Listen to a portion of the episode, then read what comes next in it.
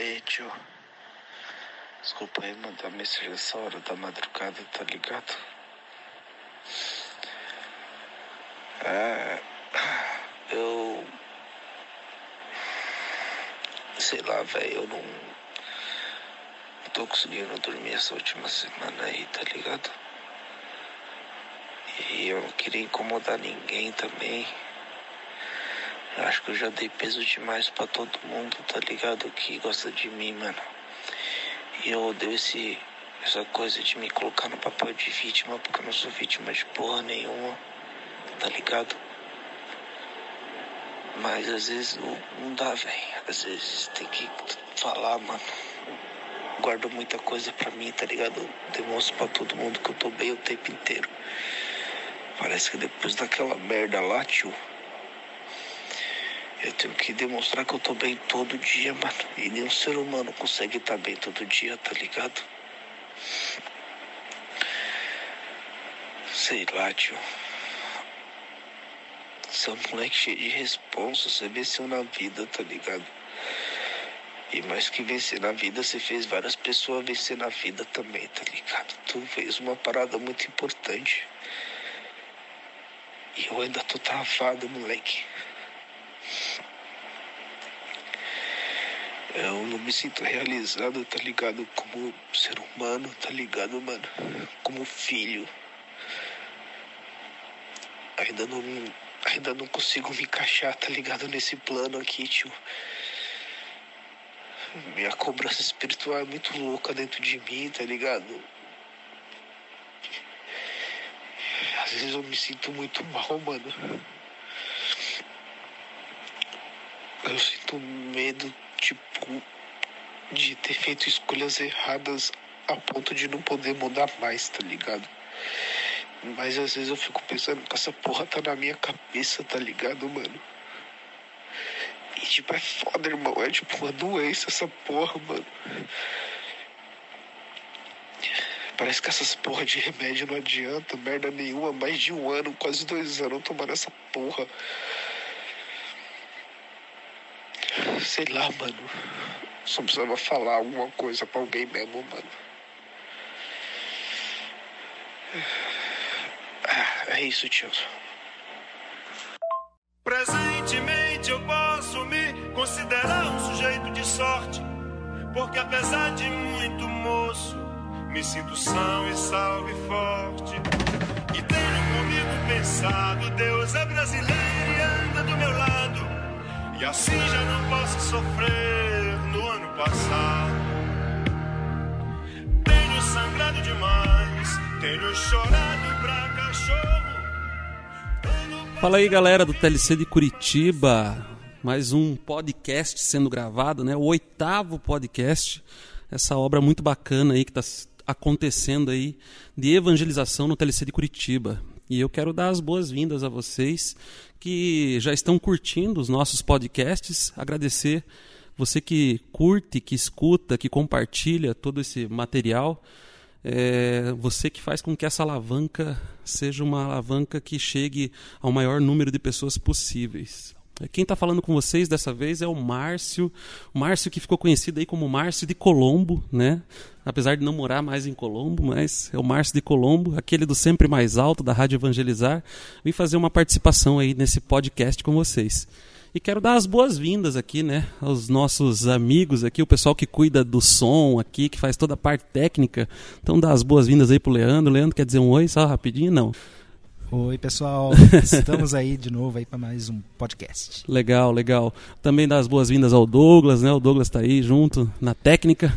Fala galera, é um prazer estar com vocês novamente na gravação desse podcast. E o Evertinho, né? Não vou te sacanear hoje, não vou falar da Nicole. Opa, já falei, desculpa. Agora já foi falado. Tudo bem, Evertinho? Olá, gente, aqui é o Evertinho, mais uma, né? Tamo, tamo nessa aí na caminhada e vamos que vamos, né? Só vai. Legal. E dar as boas-vindas, claro, aos nossos convidados aqui, o pessoal aqui super especial que vem hoje falar sobre um tema que é, serve como alerta, né? Um tema sério, importante. E esse pessoal que é do TLC de Curitiba, Marinha, tudo bem, Mara? Como que você tá?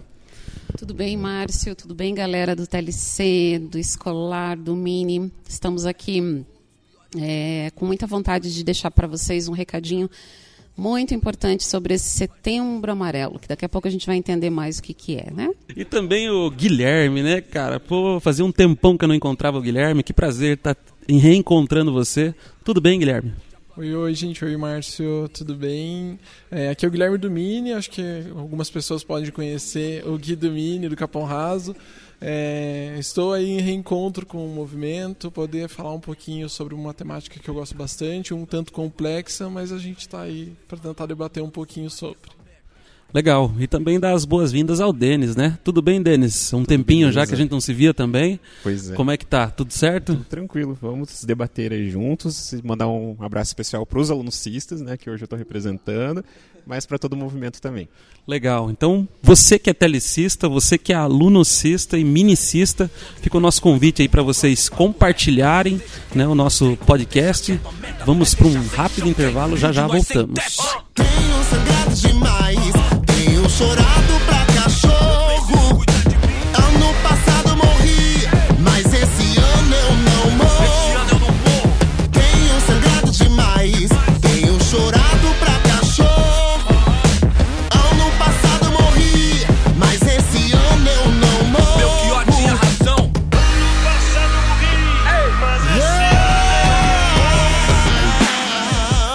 Figurinha premiada, brilho no escuro, desde a quebrada avulso. De gorro alto do morro, os camarada, tudo. De peça no forro, os piores impulsos. Só eu e Deus sabe o que é não ter nada, ser expulso. Ponho linhas no mundo, mas já quis pôr no pulso. Sem o porro, nossa vida não vale Hoje cedo não era um hit, era um pedido de socorro. Mano, rancor é igual um tumor, envenena a raiz. Onde a plateia só deseja ser feliz. Com uma presença aérea, onde a última tendência é depressão com aparência de férias. Odiar o diabo é mó boi. Difícil é viver no inferno e vem à tona que o mesmo império canalha que não te leva a sério interfere pra te levar à lona. Revide. Tenho sangrado demais,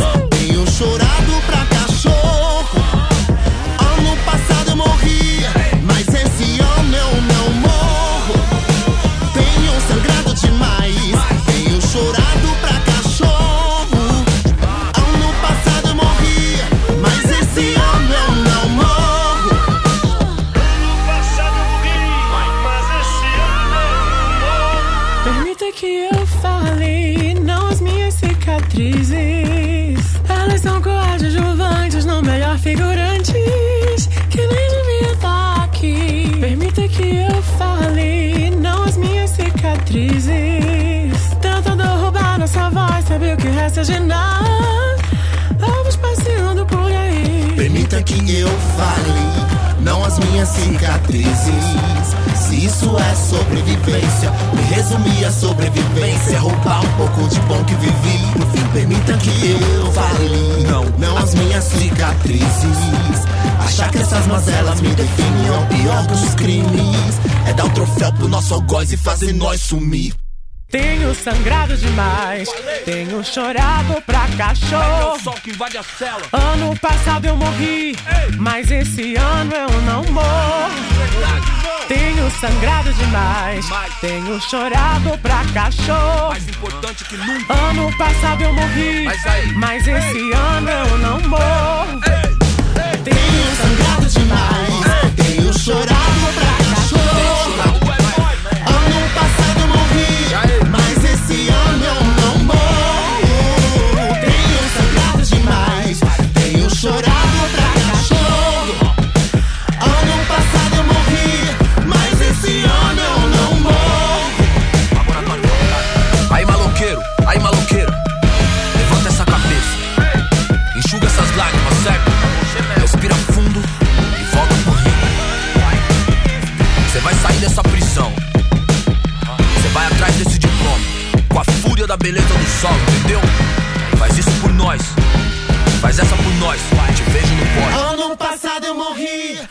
Voltamos então. Vamos começar esse nosso bate-papo aqui.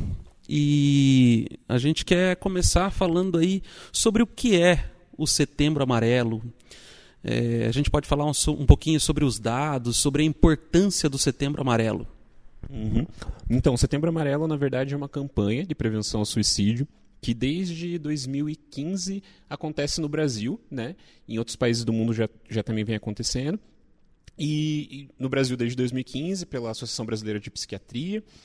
E assim, a história do Setembro Amarelo é bem interessante, né? O porquê do amarelo, acho que é interessante a gente saber.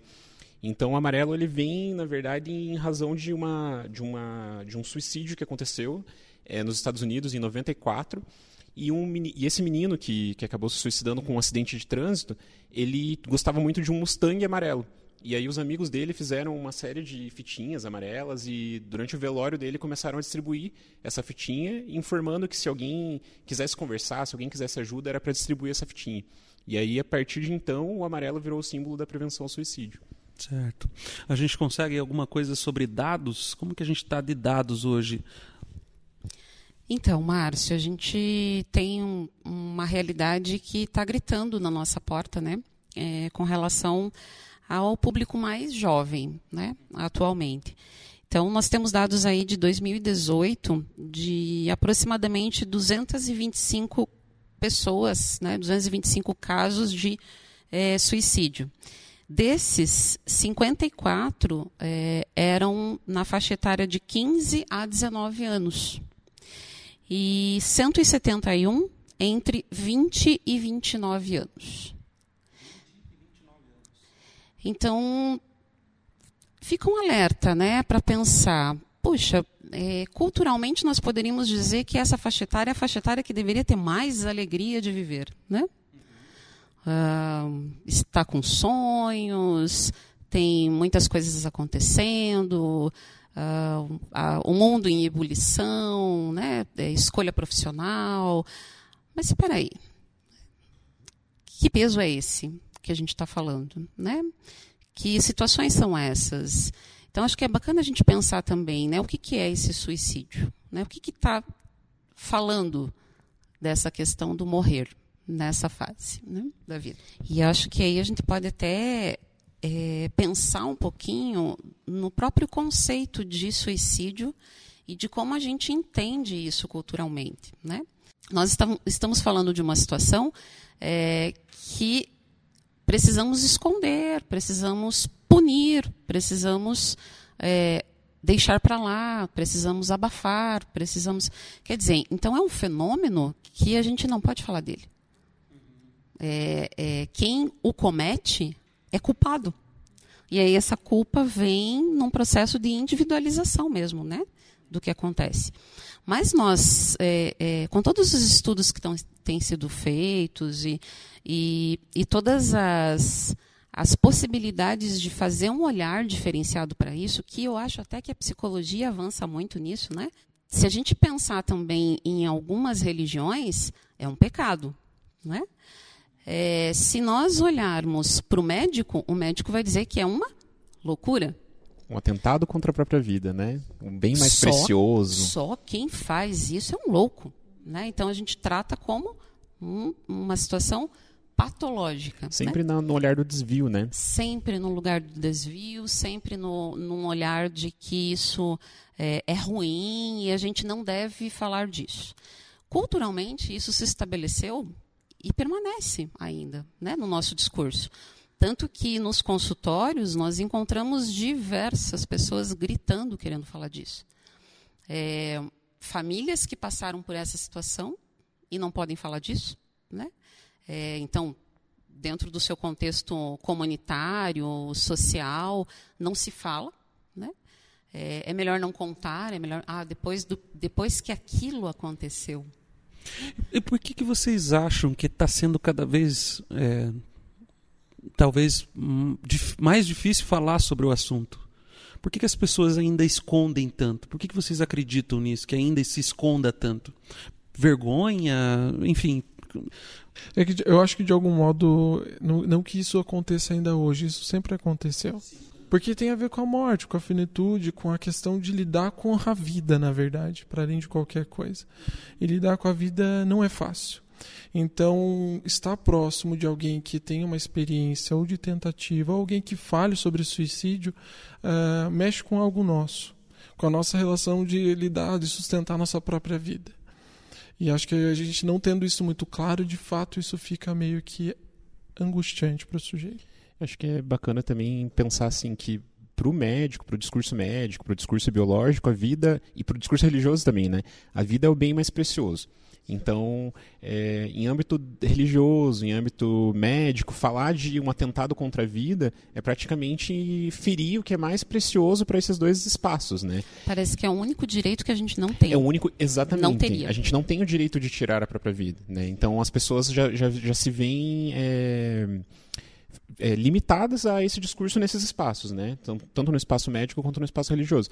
Hoje, inclusive, já não é mais crime. O Código Penal ele entende que crime é incitar ao suicídio. Então, pessoas que incitam outras a cometer suicídio cometem crime, né? Mas não a pessoa que o pratica, porque é o que, que, tenta, né? Enfim, se ela sobreviver a uma tentativa, ela não vai ser criminalizada por isso, né? Porque ela tentou contra a própria vida. E isso é uma questão de saúde, não é uma questão criminal. É, isso me fez relembrar um caso, do, acho que foi ano passado, em Fazenda Rio Grande, de um, uma pessoa que estava tentando se jogar de um viaduto, de um viaduto e as pessoas que, um que, que, assistiam. Era um adolescente, de né? 19. 16, é, 19 não lembro muito bem a idade. E as pessoas que estavam em volta incitavam ele a se jogar. Nesse caso, quem era criminoso? Se a gente for analisar, né? Quem era criminoso era quem incitava a esse, a esse fato acontecer. E não o adolescente, caso ele tivesse sobrevivido, infelizmente ele faleceu. Mas se ele tivesse sobrevivido, ele não seria um criminoso. Quem era criminoso era quem estava incitando ele a cometer o ato. Acho que isso é bem legal a gente lembrar, porque há toda uma, uma cultura, inclusive na internet, de incitação ao suicídio, que a gente precisa olhar com atenção. Né?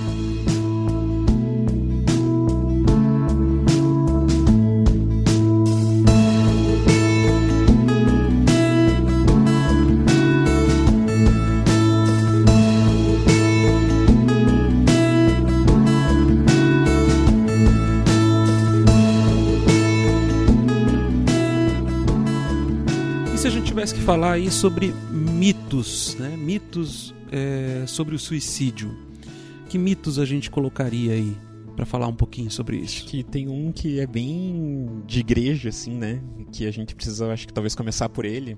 Assim que, ah, suicídio é falta de Deus né, Gui? a depressão, é falta de Deus. A depressão é falta de Deus. Então vamos lá rezar. Vamos rezar e, e vamos resolver esse problema, né? E, e não é Ou é disso, não. né? E não é disso. A gente tem que pensar que de fato, tipo, o suicídio, a depressão, é, ela é um, uma questão dentro da dentro da abordagem que eu trabalho, então ela vai ser uma questão é, que precisa ser olhada, precisa ser escutada pelo sujeito, para que possa ser pensada por ele, porque isso está ocorrendo na vida dele, para que ele possa, de algum modo, poder, é, encontrar uma saída que não seja essa questão do suicídio ou de, de se auto-mutilar é, ou algo assim do tipo.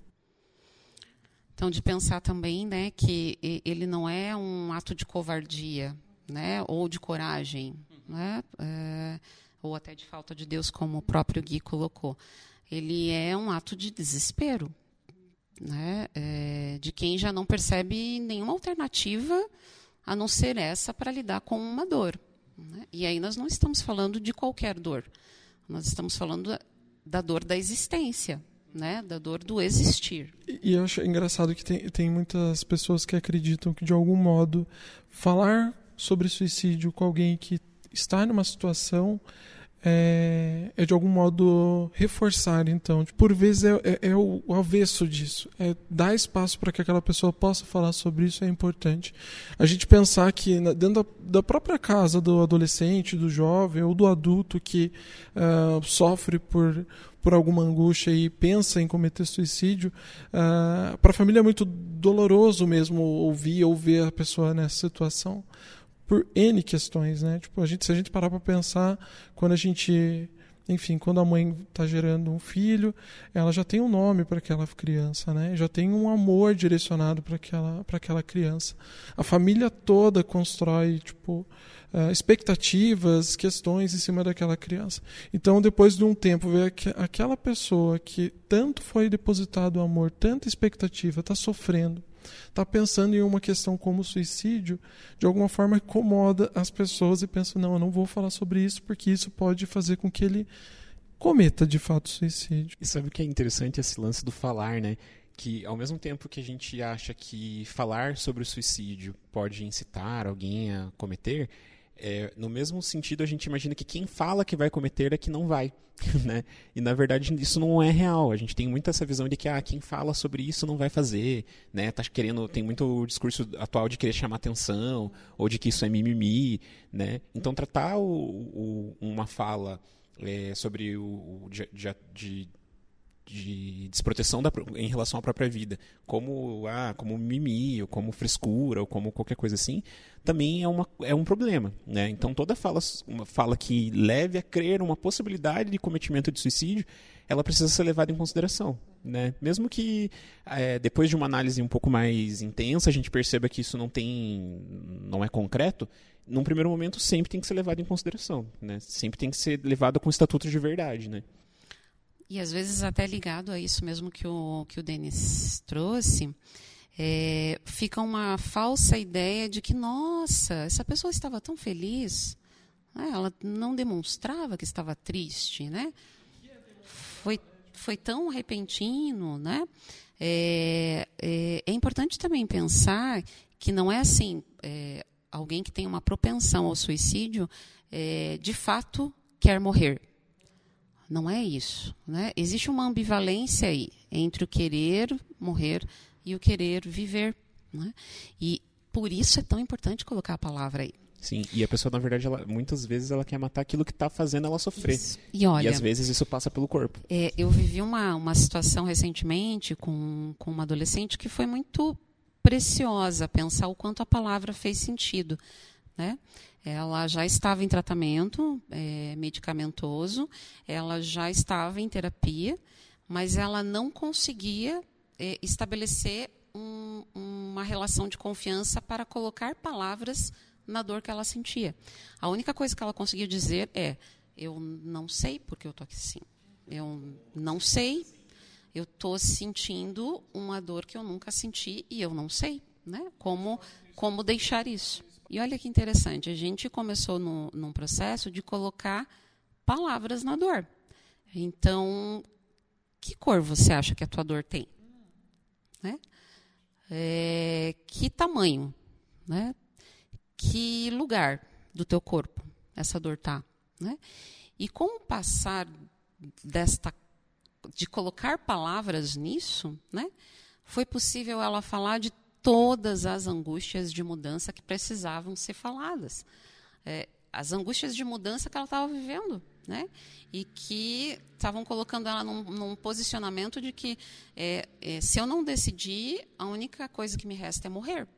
Né? Se eu não tomar essa decisão, eu não tenho saída, eu tenho que morrer. Né? E há no jovem essa visão de, principalmente na, não sei se é só na atualidade, talvez eu esteja sendo reducionista, mas assim há essa visão de que ou eu resolvo ou não tenho outra solução, né? Como se houvesse apenas uma possibilidade. É, angústia para a escolha profissional, principalmente adolescentes do ensino médio, terceiro ano, assim, que está mais perto da minha realidade, né? Assim, meu Deus, eu não sei o que eu vou escolher. Ou se eu não passar no vestibular, eu vou morrer. Né? Eu não vou saber lidar com, com a frustração de não conseguir alguma coisa. E para eles, assim, talvez para a geração que a gente pertence, isso não seja tão real. A gente sabe que se, se eu não passar esse ano, talvez ano que vem eu passe ou no outro. Mas para eles, isso não, é, essas possibilidades elas são mais restritas, porque a gente está vivendo uma era de imediatismo. A gente, talvez nós todos que estejamos aqui, a gente não viveu, com, não nasceu com o celular na mão, mas algumas pessoas que já estão nessa, nessa idade de escolha profissional, nasceram com um celular, com resposta imediata, com tudo é, na mão, né? E a vida não é assim. A gente pode dizer que a gente está vivendo sob pressão o tempo inteiro. E Sim, eles, e mais eles ainda. mais ainda. Então é nessa linha.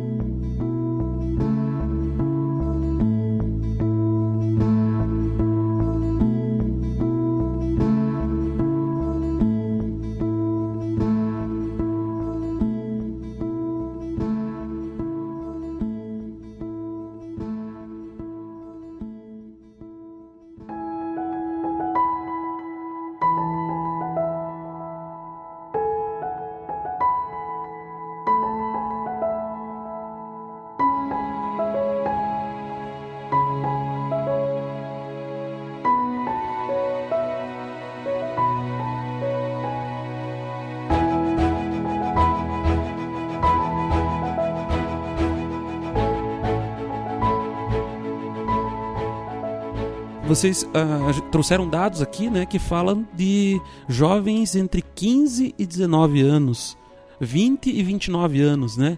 Ou seja, a luz amarela realmente está piscando aí, está acesa.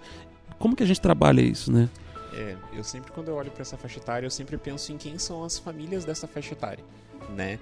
Porque assim, é, a gente sempre tem um colega de trabalho lá no colégio que eu trabalho que ele brinca assim: se você quiser conhecer o adolescente, conheça a família. Que aí você vai entender porque o adolescente está nessa situação. Então, é, como basicamente eu tenho um adolescente, né, e acaba atendendo as famílias também, a gente percebe muito assim uma geração de famílias, quando eu falo de famílias de pai, mãe ou de algum cuidador, né, é, que pode ser avó, pode ser um tio, enfim, mas as pessoas de referência para aquele adolescente são pessoas que às vezes têm uma, uma vida bastante é uma vida emocional bastante barrada assim sabe não eram pessoas que falavam sobre ou não ou eram pessoas que tinham medo de expor o que sentiam ou são pessoas que têm dificuldade de expor para o filho ou para o seu parente ali o quanto ele sente, o quanto ele ama. E, e aí a gente vem de uma geração de adolescentes que aprenderam a dizer o que eles sentem. E é bem estranho para a família entender e ouvir que aquela criaturinha ali que, que, que, ele acha que conhece muito bem está passando por uma situação como essa. Então a gente tem um, um, conflito que eu vejo que é um conflito de gerações assim mesmo, né? Então a gente tem uma geração de adultos que ainda não aprendeu a falar muito bem de sentimento, que são os pais, as mães, os cuidadores desse, desses adolescentes. E a gente tem esses adolescentes que já sabem se, se expor, que sabem expor sentimento. Só que tem um detalhe: eles não sabem como expor. E o como, às vezes, acaba sendo na rede social, o como acaba sendo espalhando é, informação via WhatsApp. Então, é, eles, eles, eles querem expressar, mas o como não está muito bem definido, né? E acho que aí fica um, mito, um dos mitos também, né, ligado a um dos mitos da, do, que, que envolve o suicídio, que é essa questão de é, acontecer repentinamente, né? É, Nossa, ninguém esperava. Não, não é? geralmente há sinais. Uhum. Né? Algum sinal já tinha e pintado. E a gente precisa uhum. ler os sinais, uhum. né? E Telecista isso... sabe ficar atento a sinal, né? É, é verdade. Talvez é por isso que a gente já fala disso. Hum, tinha pensado nisso, hein? A gente está treinando em... esse pessoal para é, ler os tempo. sinais. Entendemos tudo agora. Então, mas eu acho que é importante pensar no, na, no conflito de gerações, por quê? Porque qual é a, eu que sou pai, eu que sou mãe, que está aqui ouvindo agora, né, esse podcast, pode se perguntar: qual é o meu nível de suportabilidade para lidar com o sofrimento desse ser que eu sou responsável? Isso é muito sério para nós na nossa geração que ficou calada e que dizia esses dias eu li um post que eu fiquei assim muito muito provocada a, meu Deus, como a gente precisa falar mais das coisas que doem, né? Porque um, um, um rapaz que eu sei que é pai, né? Ele dizia, é, o meu filho não precisa chorar não, ele tem que ser homem, né? E, e como é que a gente faz isso, né? A gente não suporta o outro é, ter dor, ter sofrimento, mas como se isso fosse acabar com o sofrimento. Suportar o sofrimento é acabar com o sofrimento? Não. Até, até porque na adolescência, tipo, o adolescente, ele, é, toda a sociedade, não só os pais, entende que aquele é a melhor fase da vida. Você está na melhor fase da vida. Tem que aproveitar. É uma, uma questão não, cultural, né? Ele não pode ser, não pode ser infeliz o adolescente, né? Isso é cobrado de todos os lados dele. Então, e, e, não é levado em conta várias coisas desse momento que é, a gente pode nomear como moratória. Tipo, é um momento onde não é nem criança, ele não é nem adulto. É, ele quer ter autonomia sobre a própria vida, sobre as suas próprias relações, sobre o seu futuro, e não dá porque os pais não, não deixam nem, nem condições isso. financeiras, nem escola. Então, tipo, vou escolher que curso que eu quero, mas meu pai quer que eu faça isso. Enfim, é um conflito diário. E ele está na melhor fase da vida. Gui, eu acho que você resgata uma coisa que é importante, que, é, que também é a fase que a gente está vivendo na sociedade atual, que daí vai para o adulto também, se a gente for pensar no adulto enquanto suicida, né? Que é essa fase de que tudo a gente tem que estar tá num momento de gratidão eterna, que essa onda de positividade, que a gente até brinca né, em algumas, alguns grupos que eu participo, que é a positividade cansa, tóxica, né? né? Então, assim, putz, eu não posso ser triste, eu não posso ter problemas, eu tenho que sempre demonstrar que está tudo bem, eu tenho que, é, eu tenho que ser treinado a ser uma pessoa feliz. Isso é irreal, porque é, Sinto muito, a vida não a é vida isso. não é não é só felicidade. A vida, aliás, é os altos e, e baixos, né? Sim. Quando a nossa linha lá no aparelhinho fica reta, tum, Morreu.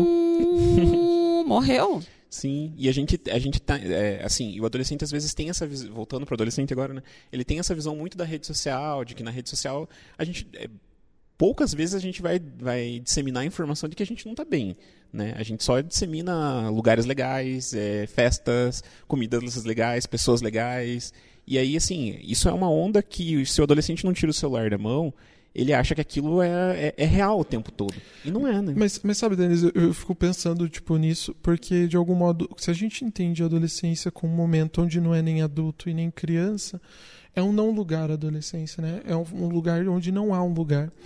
Não existe de fato e, está em construção para a vida adulta, né?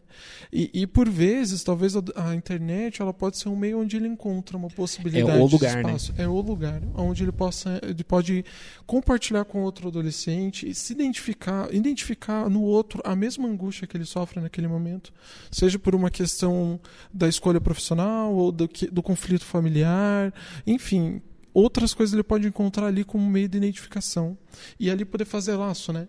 Então, tipo, de fato a internet ela não é todo boa, mas também ela não é todo, ela pode ser um espaço de lugar para esse Acho que adolescente. até é legal pensar que hoje tem até aplicativos. A, a CVV desenvolveu um aplicativo para esse, pra esse setembro amarelo bem interessante chamado Tamo Junto. Então é um aplicativo que vale a pena até compartilhar, assim, né? Que é um aplicativo voltado para prevenção ao suicídio, em que a pessoa pode ter o aplicativo instalado no celular, indicar alguma, algumas situações ali e pedir ajuda se for o caso. Né? Então é nisso inclusive a tecnologia vem para ajudar, né? O Instagram e o Facebook também tem filtros específicos que detectam se a pessoa, é, os outros usuários podem informar que, que percebem que há um alerta de um possível cometimento de suicídio.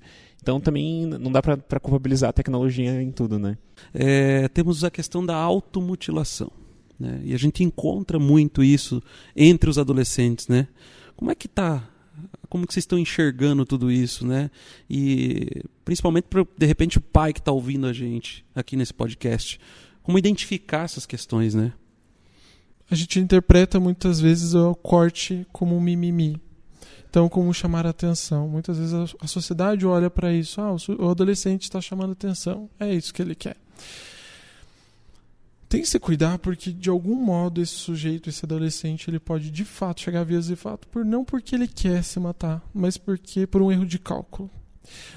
E aí, esse, essa mensagem não foi lida nesse momento da forma certa. Ele conseguiu, de alguma forma, concluir o que ele não queria concluir, que é suicídio. E diferente do que a gente chama, e aí eu vou tentar não ser técnico, essa que é a questão que eu estou tentando e, e vou ser técnico, mas é que é o que a gente chama de acting out, que é isso, é, é uma mensagem para o outro eh, que precisa ser vista. Diferente da passagem ao ato, que de fato é o sujeito que eh, ele quer se matar. E aí ele vai lá, ele se enforca normalmente, a maioria dos casos são assim, ah, ou ele dá um tiro na própria cabeça, enfim. É, é- é uma passagem ao ato, de fato. É, eu lembro muito de uma experiência que eu tive numa clínica que eu, que eu trabalhei um tempo, ah, de um paciente que ele tinha tentado de fato, e não era a mensagem que ele tentava mandar para o outro, era a tentativa de fato de se matar. E ele ficou 15 dias sem falar com ninguém. E numa atividade de musicoterapia, ele escolheu a música Socorro do Arnaldo Antunes, que fala: Socorro, eu não sinto nada, nem medo, nem calor, nada. Não dá nem para chorar, nem para rir. E, e- e é isso que diferencia o sujeito que tem a passagem ao ato, que é de uma impossibilidade do que sentir, seja dor ou amor, ah, de um sujeito que ele tenta codificar ele está mostrando para alguém. É, eu tive, um, um, um caso esses tempos que de fato a mãe estava muito preocupada, mas a adolescente estava falando ali, ela estava vindo, mas ela está vindo aqui. E aí, de repente, é, foi, foi uma questão ética, eu acho que ela estava tendo cortes bem profundos. E eu estava falando um pouco sobre os cortes que ela estava tendo, e aí eu disse para ela: caso dê vontade de se cortar, corte em outro lugar. E a mãe, meu Deus, como você pode dizer isso? Mas é que, de fato, foi redução de danos. Porque ela É. estava. Existe redução de danos no suicídio? Sim. Existe. Porque, de algum modo, ela estava mostrando algo ali e a gente precisava de tempo para ouvir isso. E para que ela não, de fato, não por um erro de cálculo, não cortasse algo que seja muito importante para o corpo, vital, é, foi uma pontuação ética e clínica, assim, muito bem feita. E é uma diferença que tem desses dois casos. Precisava de tempo para trabalhar, né, Gui? Eu acho que era nesse sentido. É, eu acho que a gente consegue relembrar que ficou bem famoso a baleia azul, que foi uma coisa entre os jovens que ficou muito popular aí, preocupando toda a sociedade, seja a sociedade médica, psicológica, psicológica no sentido geral, É, mas muita gente ficou preocupado com essa isso que se tinha como uma brincadeira, enfim, que acabava por fim tirando a vida de algumas pessoas. Eu acho que teve tanto sucesso porque ali os adolescentes puderam identificar no outro adolescente a mesma angústia. E aí, é- exatamente, e é o que o adolescente vem buscar, é grupo, é poder se identificar com o outro. E ali está sofrendo as mesmas questões que o outro sofre, seja na escola, na, na família. E pronto, prato cheio para ele poder, é, poder se localizar enquanto sujeito e enquanto grupo. E por vezes isso não é saudável. É, eu lembrei de um caso agora no, no colégio que eu trabalho também, em que lá é um colégio militar, né? Então tem uma regra de é, todos é, fazem a formação militar da mesma com uniforme no mesmo padrão. Então se tá frio, todo mundo vai estar de jaqueta, se tá calor, todo mundo sem jaqueta e por aí vai. E até eu brincava, né, que às vezes eu não via muita finalidade nisso até que aconteceu uma situação bem intrigante, né? Que foi um, um dia é, em que, que foi dado a, a, a, a coordenada para que fosse sem jaqueta, porque era um dia que estava calor, e uma menina se recusou a, a tirar a jaqueta, né? E aí isso acendeu um alerta na equipe. Daí a equipe foi verificar e tal, e ela não queria tirar a jaqueta de modo algum, até que num contato com uma... Por isso a importância de ter um profissional né, qualificado. Então a- a- ela foi encaminhada até a equipe pedagógica, e a, e a pedagoga responsável percebeu que ela tinha já, é, mesmo próximo ainda da, da manga da blusa, ela tinha alguns, alguns sinais de automutilação. E daí foi conversando, conversando, conversando, até que a menina mostrou o braço. E quando a gente estava falando do, da situação da- das famílias, né? Para a família é muito difícil lidar com isso. Né? Como assim meu filho está fazendo isso na, na minha frente eu não vi? Tipo, não, não está acontecendo. Então, um dos comportamentos bem comuns, não sei se para vocês acontece isso também, é a negação da família, né? Não, meu filho não está fazendo isso, isso não está acontecendo. Até que a gente tem que ir lá e, olha. Ou é os amigos, ah, então é as companhias. E As não reconhece o companhias. sofrimento do próprio filho, ou do, da- enfim, do sujeito que estava passando por E, isso. e é, e é compreensível, né? A família não, não tem obrigação de, num primeiro momento, ah, ok, vamos lidar com isso de forma saudável. Não, a gente não vai lidar, porque a gente não está preparado para isso mesmo. Por isso né? a escuta qualificada, que não Hum. vai ser só desse adolescente, mas também desta família que está perto, né? Quando, quando se percebe essa situação diante da família, né, de alguém da família que pode ser ou não um adolescente, é, há uma necessidade de ressignificar os espaços, né? Então é uma é um, um importante momento para que toda a família possa se é, se, se olhar para si e perceber algo está acontecendo aqui, né? Então não vai ser uma mudança específica do sujeito, não vai ser é, fazer com que ele mude suas atitudes ou ela, né, mude suas atitudes para que tudo se resolva. Não, é, é todo o contexto familiar, o contexto da comunidade de família que vai precisar ser ressignificado. Algo está acontecendo e algo precisa ser alterado. Esse sistema de relações merece ser olhado e cuidado, né? Na sua completude, né? Não é só a pessoa, ou não é só da pessoa a questão É. e o problema, né? E isso que o Denis e a, Mar... e a Marinha trazem do, do individual pro familiar, eu volto pro individual, porque é disso. A Mara trouxe uma experiência linda, que foi. Porque é, é- essa questão de ressignificar a coisa é, diz da própria questão com, com a angústia do paciente. É a impossibilidade de dar a palavra a isso e trazer em outros modos. Sejam cores, como a trouxe experiência clínica, seja através de uma música, falar daquilo que é impossível dizer e pedir um socorro. Então, de algum modo, essa ressignificação ela acontece do individual e também no familiar que o Denis estava dizendo. E também na forma de se relacionar com a comunidade em que está inserido, o bairro, a paróquia, se for o caso. é A rede de a apoio. rede de apoio, né? A rede de apoio. E, e, a, e a tua fala também, a da Marg, é, me lembrou de uma outra situação, que eu- esse tema ele é uma coisa incrível, Convoca, né? Porque né? ele vai O convocar colocando a um monte de outras situações, né? A gente precisaria de mais tempo é, aqui, precisaria né? de mais um podcast pra Sim. gente falar de outras coisas. Mas assim, tem um, só um, um ponto, porque eu fiquei pensando que talvez quem esteja nos ouvindo seja considerado um sobrevivente ao suicídio. E o que, que é isso, né? É, a gente tem basicamente duas categorias assim de pessoas que são en- entendidas como sobreviventes ao suicídio. Então, pessoas que tentaram um suicídio é, e esse suicídio não se concretizou, então ela é um sobrevivente ao suicídio. É, não significa que ela vai o resto da vida sofrer com esse problema, não significa que ela está fadada a se matar, né? Ela é uma pessoa que passou por uma experiência e que não necessariamente vá, vá ter essa experiência novamente. E eu diria, né, completando a tua fala, Denis, é, ela não pode ficar estigmatizada.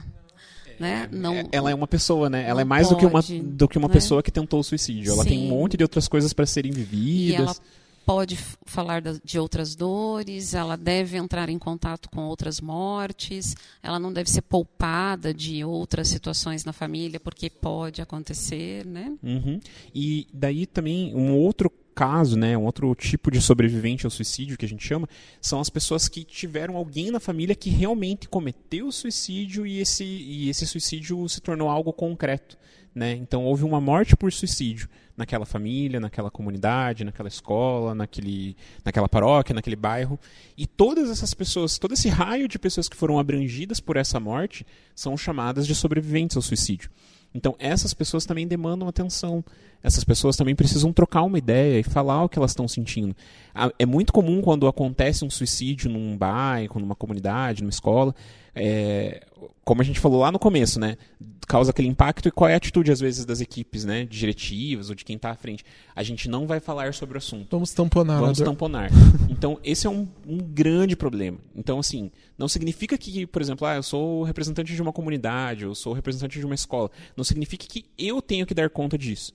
Porque eu também não posso dar conta. Se foi um- alguém do meu círculo de convívio, eu também, mesmo como profissional, se, eu se acontecesse alguma coisa no lugar que eu trabalho, talvez eu não seria a pessoa mais indicada para tratar desse assunto. Eu teria que é, pedir apoio de alguém externo que vai estar que vai tá, é, que vai ser capaz de conduzir esse processo de uma forma menos emocional do que eu que estou diretamente envolvido. Então lembrar que essas pessoas que, que são consideradas sobreviventes ao suicídio também merecem espaço de fala. Elas precisam falar do que elas estão sentindo. Não falar não resolve. A gente tem feito um trabalho também com famílias e jovens juntos, né? É, de escuta e de conversa, de diálogo, né? E é, aconteceu um- um- uma pequena, assim, só relato, né, de uma situação. Nós estávamos em grupo e terminamos a, a conversa, o bate-papo, eram grupos pequenos, eram jovens e, e pais e mães diferentes, né? Então, o pai e a mãe eh, de um determinado adolescente estavam num grupinho, mas o adolescente estava em outro grupinho com outros pais, né? E ali eles estavam conversando sobre coisas de família. E no final a gente só pediu para eles prestarem atenção se depois dessa roda de conversa eh, eles não sentiam o coração aquecido, né? Só ter falado isso, gente, fez a galera chorar. Por quê? Porque parece que a gente não está estabelecendo espaço para a gente ser o que é, para a gente é, mostrar afeto, para a gente falar das coisas que não são tão boas. A gente não está é, deixando espaço para isso na vida, tanto dos adultos quanto dos adolescentes. Então, a gente pode dizer que o adolescente vai lá e utiliza a automutilação para acabar com a sua dor. E o pai? O que está fazendo? E a mãe? E a mãe? Né? Qual, qual é o tipo de anestesia? Né? Qual é o tipo de anestesia? Né?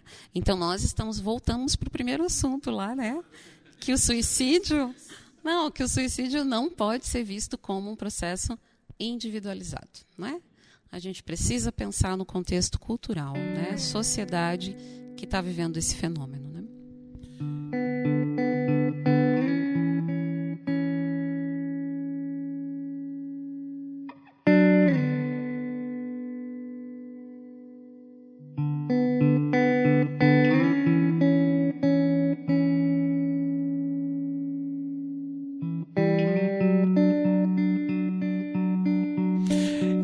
Gente fala de tudo isso, né, então ainda passamos pelo processo da mutilação, passamos pelas, pelas brincadeiras, desafios, enfim, tudo isso que os adolescentes têm vivido.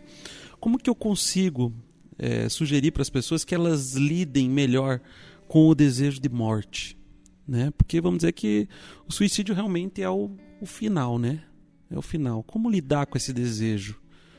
Mas olha que lindo o que, que João Guimarães Rosa fala em Grande Sertão, Sertão Veredas. Todo caminho da gente é resvaloso, mas também cair não prejudica demais. A gente levanta, a gente sobe, a gente volta. O correr da vida embrulha tudo. A vida é assim: esquenta e esfria, aperta e daí afrouxa, sossega e depois desinquieta. O que ela quer da gente é coragem. Ser capaz de ficar alegre mais alegre no meio da alegria, e ainda mais alegre no meio da tristeza.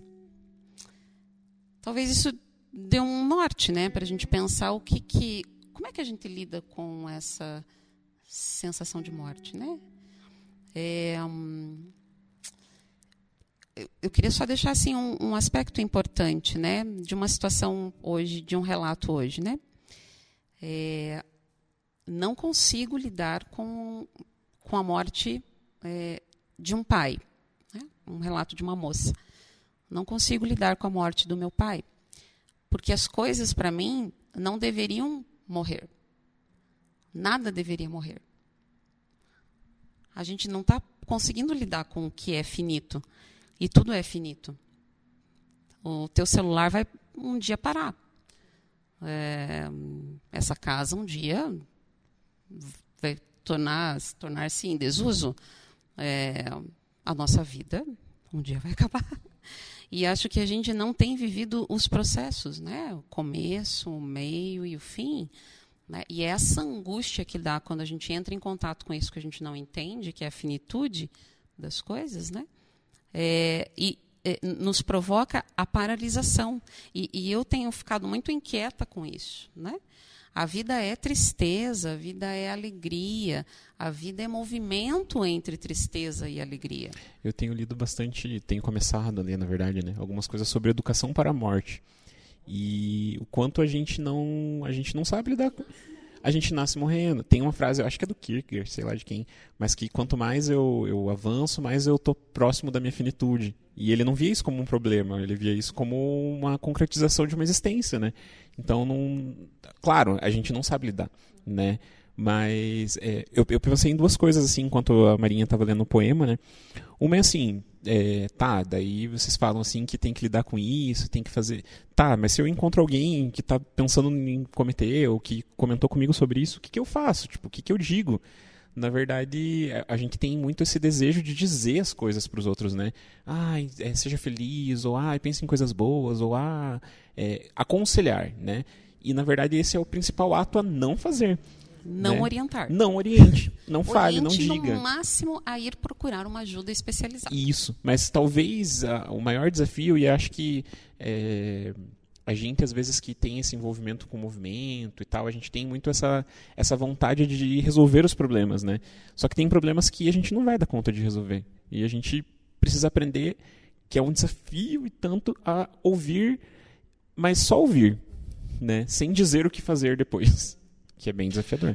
E, e, eu acho que isso que a gente de, de, não falar e ouvir, eu acho que tá é, é uma acho que é uma coisa questão técnica mesmo, porque eu fico pensando, eu tive uma experiência, eu trabalhei em um hospital oncológico em Curitiba, acompanhando as notícias por um ano de morte e frente a isso não tinha, não é palavra que é dita tecnicamente, não tem um manejo. Então, para que vai ou que, que, que, morreu e precisa falar com a família. Então, e, e comunicação fato, da morte, né? É comunicação e, e, e, frente à morte, porque tinha gente que ia morrer e precisava de algum modo estar tá ali. E não deixa de não ser a situação do suicida, porque de fato está ali e quer falar sobre aquilo. Então a gente não é ouvir, se colocar ouvir falar sobre é ouvir sobre a morte. E eu acho que esse poema que a Marinha leu é, diz muito, de fato, é, da vida, porque é, é altos e baixos mas não tem receita para lidar com isso. Não tem uma receita que a gente possa dar de como lidar com isso.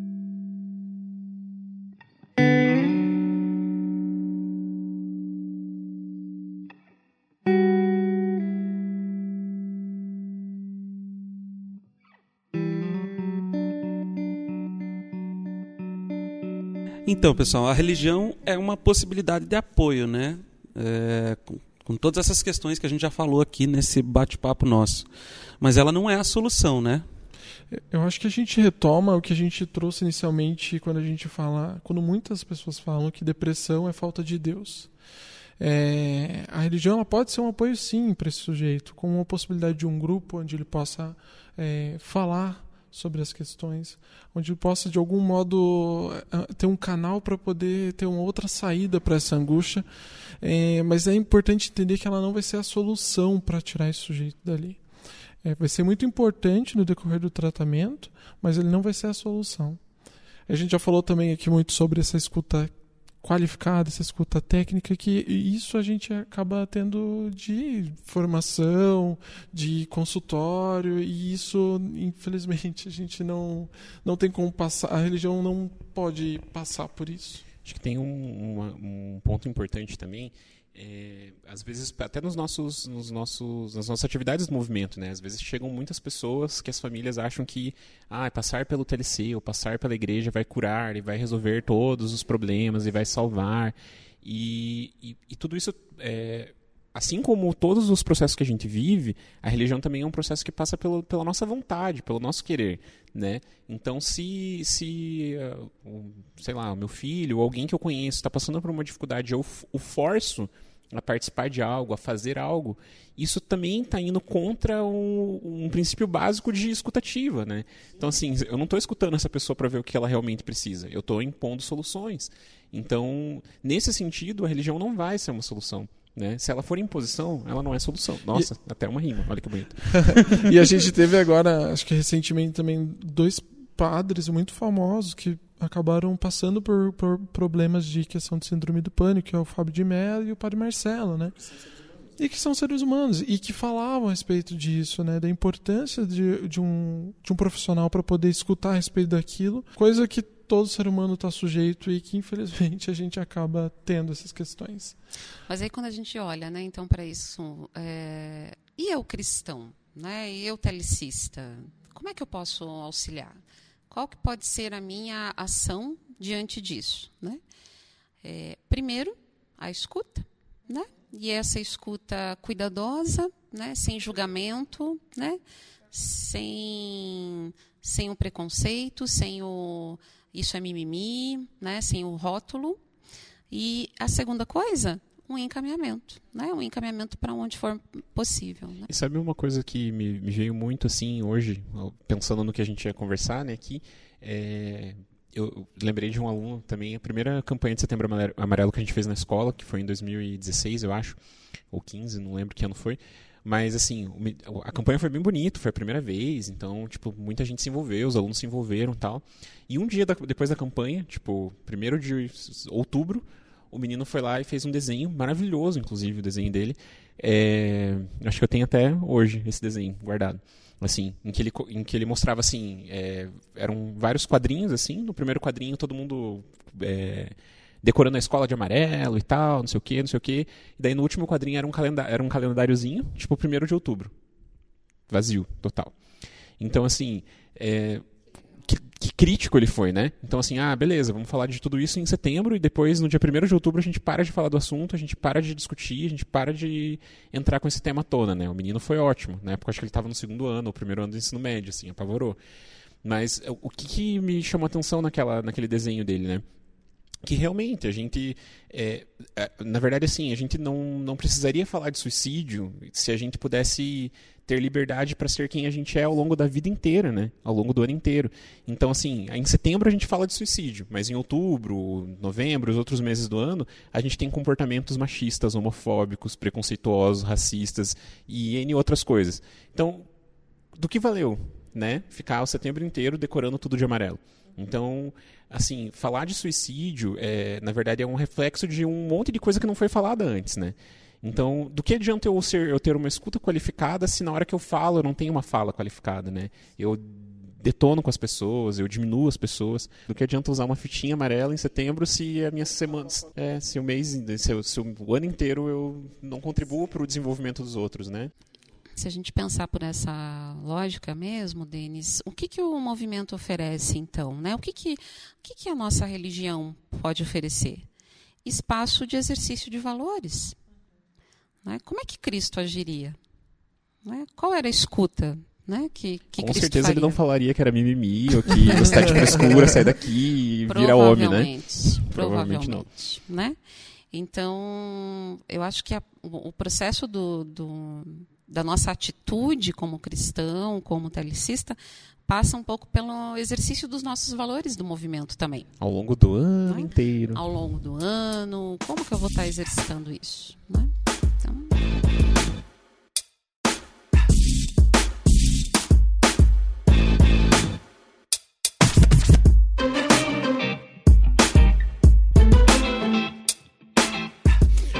Legal, gente. E, e aí tem as casas de apoio, né? Então, esse pessoal que está com bastante dificuldade aí, é, a gente falou aqui um pouco da religião como não solução, mas como importante no, no processo.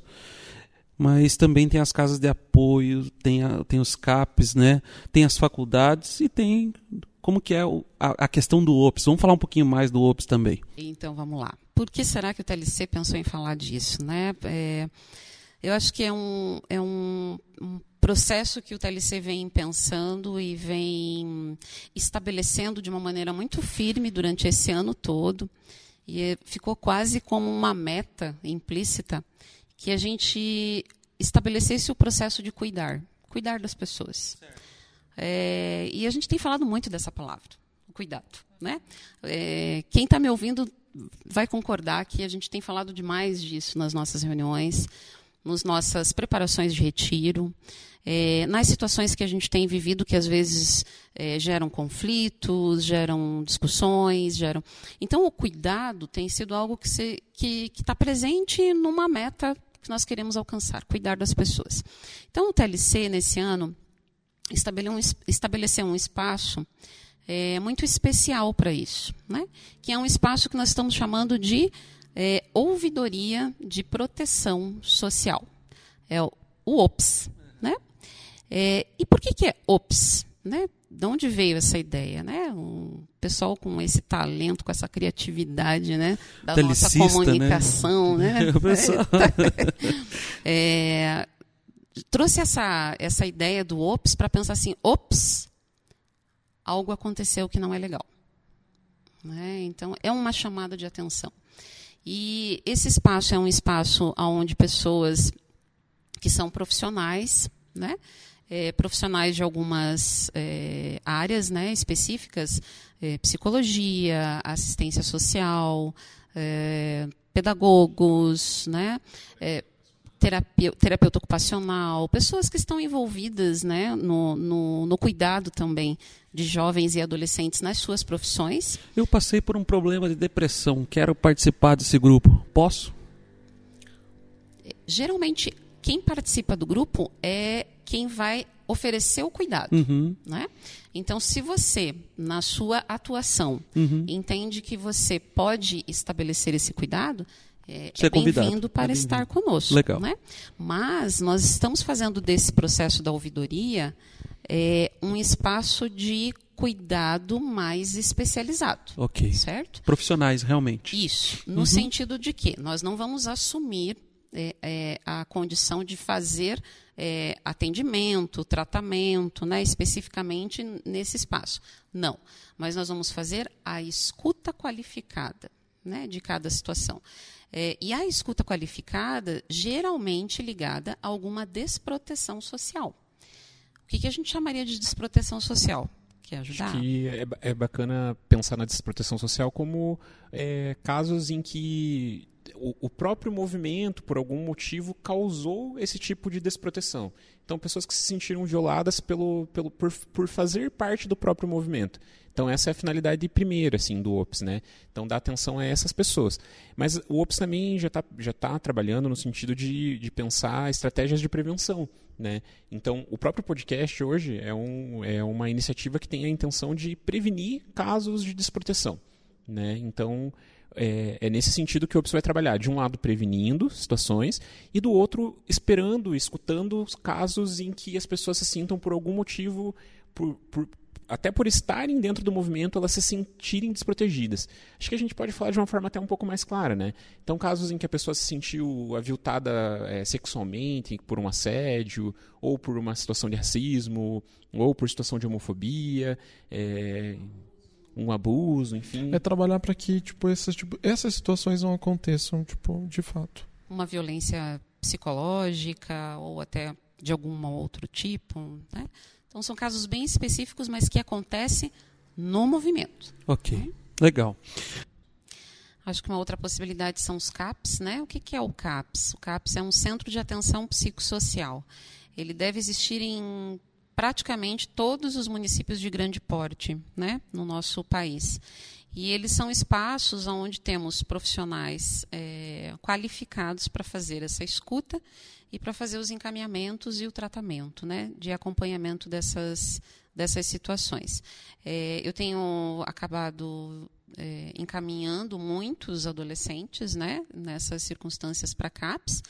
É, e tenho recebido um bom retorno. Né? Então, assim, a gente sabe que o SUS não é o, o 100% que a gente gostaria, né? É, que deveria ser, porque é um direito né?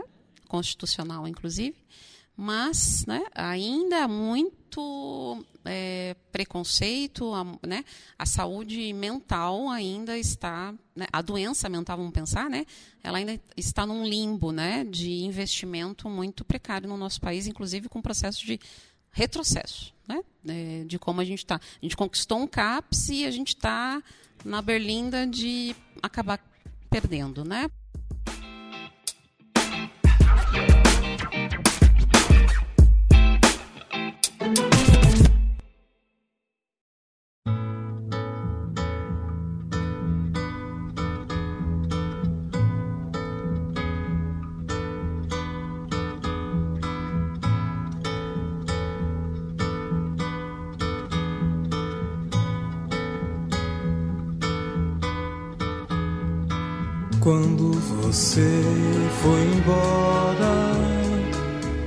Fez-se noite em meu viver.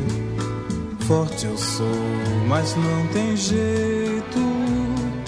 Hoje eu tenho que chorar. Minha casa não é minha e nem é meu este lugar. E para a gente finalizar esse papo aqui, né? É, que mensagem de repente vocês gostariam de deixar para a galera que está ouvindo, para a galera que vai compartilhar esse podcast, né? Porque é bem importante isso, né? Que a galera possa compartilhar tudo isso com outros, né? Que chegue ao ouvido de muitos. Que mensagem vocês gostariam de deixar para essa galera aí? É, e nesse, com esse fundinho, né, de travessia, eu queria dizer que é, nós temos um espaço de escuta que é muito importante, né, que hoje ficou legitimado com o número 188, né, que é o Centro de Valorização da Vida, e que atua nessa prevenção e que faz essa escuta só com voluntários. Pensem nisso, né? Ser voluntário para fazer essa escuta, né? Então, eu acho que, que é um, uma coisa que nós, enquanto sociedade, ganhamos e precisamos é, realmente oferecer para quem está necessitando né, desse apoio.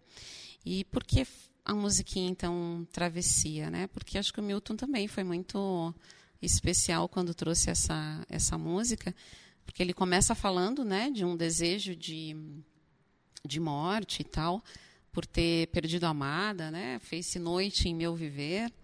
E, e no fim dessa música ele, ele coloca que ele vai seguindo pela vida e esquecendo de você e, e no fim ele descobre que ele não quer mais a morte porque ele tem muito que viver ainda né é, e ele fala que pode amar de novo e que pode sofrer de novo e que pode sonhar de novo né então que a gente possa pensar que a vida tem as suas finitudes mas que nós podemos sonhar de novo, nós podemos sofrer de novo, nos acolher de novo, e esse é um movimento da vida.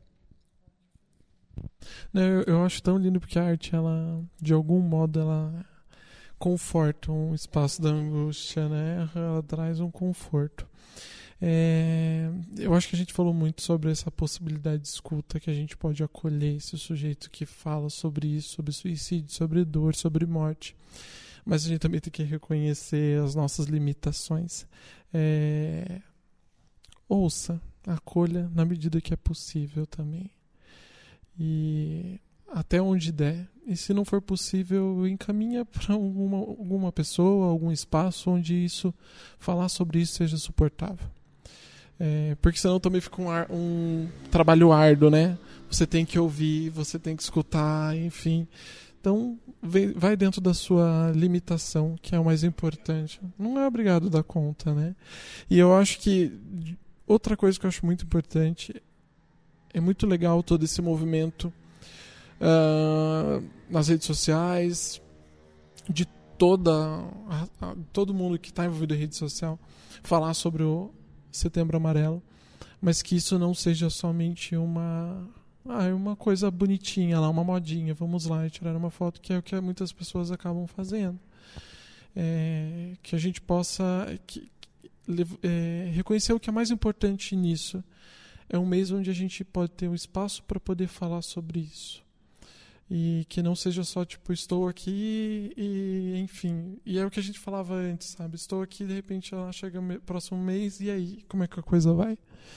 Banalizar a coisa né? Então é reconhecer que é um momento importante para a gente poder falar sobre mas não banalizar isso. Acho que é isso que fica nossa, difícil agora, né? Depois do que eles disseram.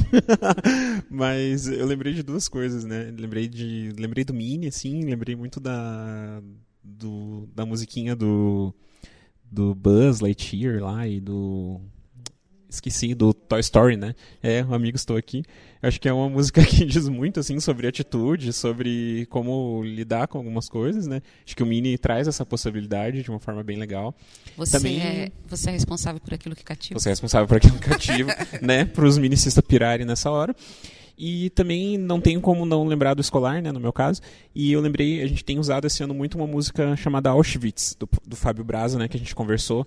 E é uma música muito que leva é, a gente a pensar muito nesses altos e baixos que a vida dá, nessa na, do que a gente é feito, né, de luz e de sombra. A gente, a de gente... luta e de luto.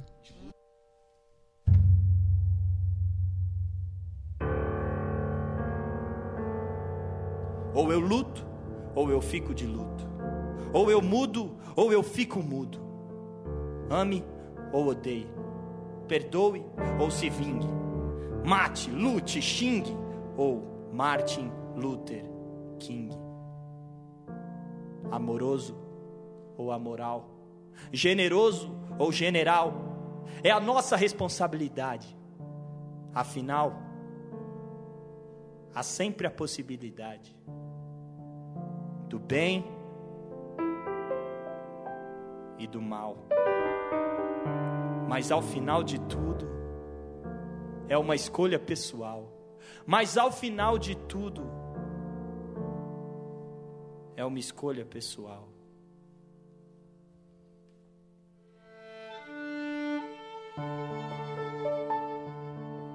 De luta e de luto, que é um trecho do, da música que é bem forte, né? E essa música ela foi composta com base num livro, que é um livro bem legal e é fácil acesso, assim, não estou incentivando ninguém a cometer crime, mas se você procurar no Google você vai achar esse livro em PDF que se chama Em Busca de Sentido. É, então, em, com base nesse livro do Victor Frank, que o Fábio Braza desenvolveu essa música que é top também. Então, vale a pena ouvir para pensar um pouco nessa ambivalência que é a vida mesmo. E eu só queria frisar de novo o aplicativo da CVV, que se chama Tá Tudo Bem. Então é legal é, conhecer o aplicativo, baixar o aplicativo, ver como ele funciona. E ele é bem bacana para trazer um alerta mesmo de prevenção ao suicídio. Né? Então, acho que se você é telecista, mini aluno, é, é mais um aplicativo para você ter no teu celular. E só eu fiquei, você falou sobre aplicativo, eu acho que é legal, porque a palavra é tá tudo bem. É, é reconhecer que também sentir essa dor, é pensar sobre isso. Tá, tá tudo, tudo, bem. bem. tá tudo bem. Só realmente Escutar contra esse podcast sentido. e não ficar mal. Tá, tá tudo, bem, também. Assistir, tá permitido. escutar esse podcast e ficar mal, Tá tudo tá bem. tudo bem. Eu acho que né? assim, é legal lembrar isso, né? O tema, ele é um pouco pesado, porque a É. gente não tá muito acostumado a falar sobre isso e tal, mas não significa necessariamente que esse tema é triste. Vocês não, né? queiram, vocês não queiram ver a carinha do pessoal que está aqui ouvindo a gente, né? Eles estão é com a cara tá? de tristeza. O que me alegrou é ver que tem gente trazendo comida pra Tem eles. gente trazendo comida. Isso deixa esse podcast mais feliz. Legal, legal. Acho que é bacana a gente falar isso mesmo, porque apesar de ser um assunto que ele é pesado, aqui no final a gente consegue trazer alguma leveza, né, para esse papo todo que a gente deu. Eu quero dizer muito, muito obrigado pela participação de vocês, um agradecimento especial aí pelo pessoal que veio fazer parte desse bate-papo aqui, né, desse podcast, da preparação dele.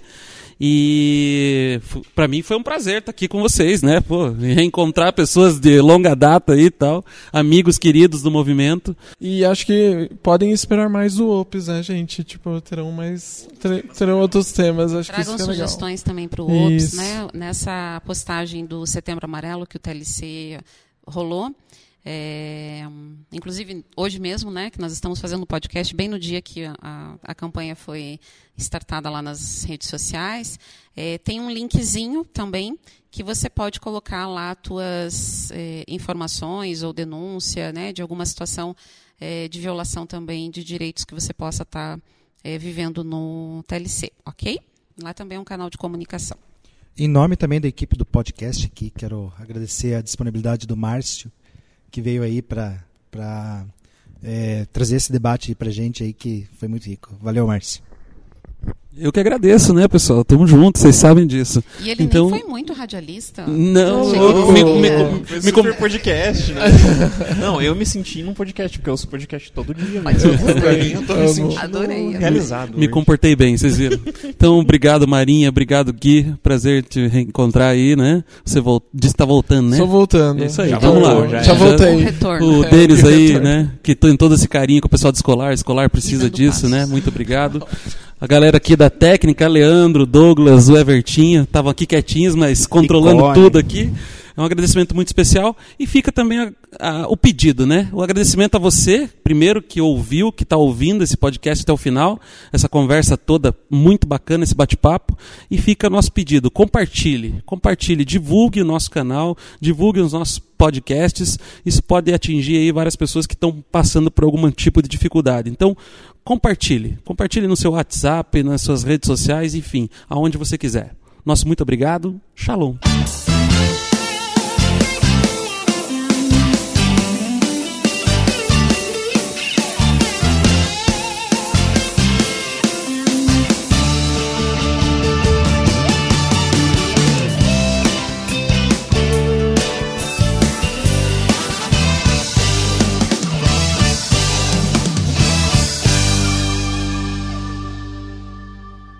Juntos e Shalom Now.